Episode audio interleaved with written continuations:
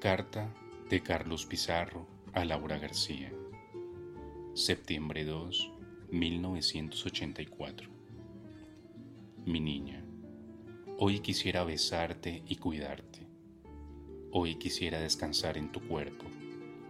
Hoy quisiera olvidar por unos instantes esta lucha colosal que asumimos como destino y soñar, soñar simplemente a tu lado. Pero como nos ha tocado siempre, no es aún el tiempo de parar.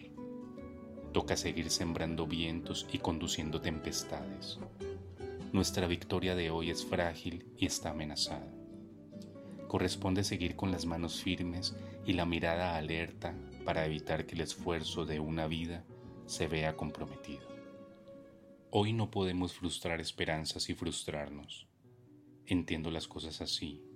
Corresponde recrear el hoy y el ahora con nuevas y mayores audacias, abarcar la grandeza de esta época de cambios profundos y apasionadamente continuar esta apuesta de todo o nada, de patria o muerte, de vencer o morir. Alegra el saber que estamos en la ruta implacable de la victoria. Y hablo en lenguaje histórico porque todo en nuestras vidas está marcado por el heroísmo. Nunca asumimos el camino más fácil y trillado y nunca nos ha desbordado la angustia o la desesperanza. Nuestra mayor fragilidad la hemos hallado en la confusión, pero de ella nos ha salvado el honor y la locura.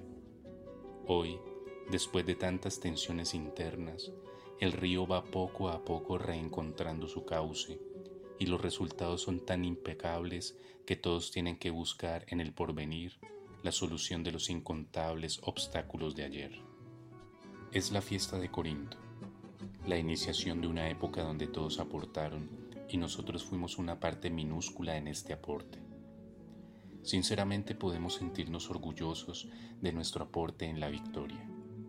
El costo ha sido grande. Muertos nuestros, enraizados en lo más hondo de nuestros afectos, nos llenan siempre de nostalgias.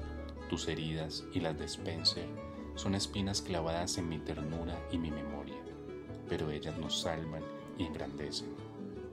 Todo el costo sumado, todo, no ha sido estéril. Todo ha sido cobrado en el tiempo de la victoria y sobre este tiempo se reconstruye la esperanza. Nunca una generosidad tan lucida como la nuestra ha tenido tan justo premio. Que la alegría de hoy ahuyente nuestros dolores.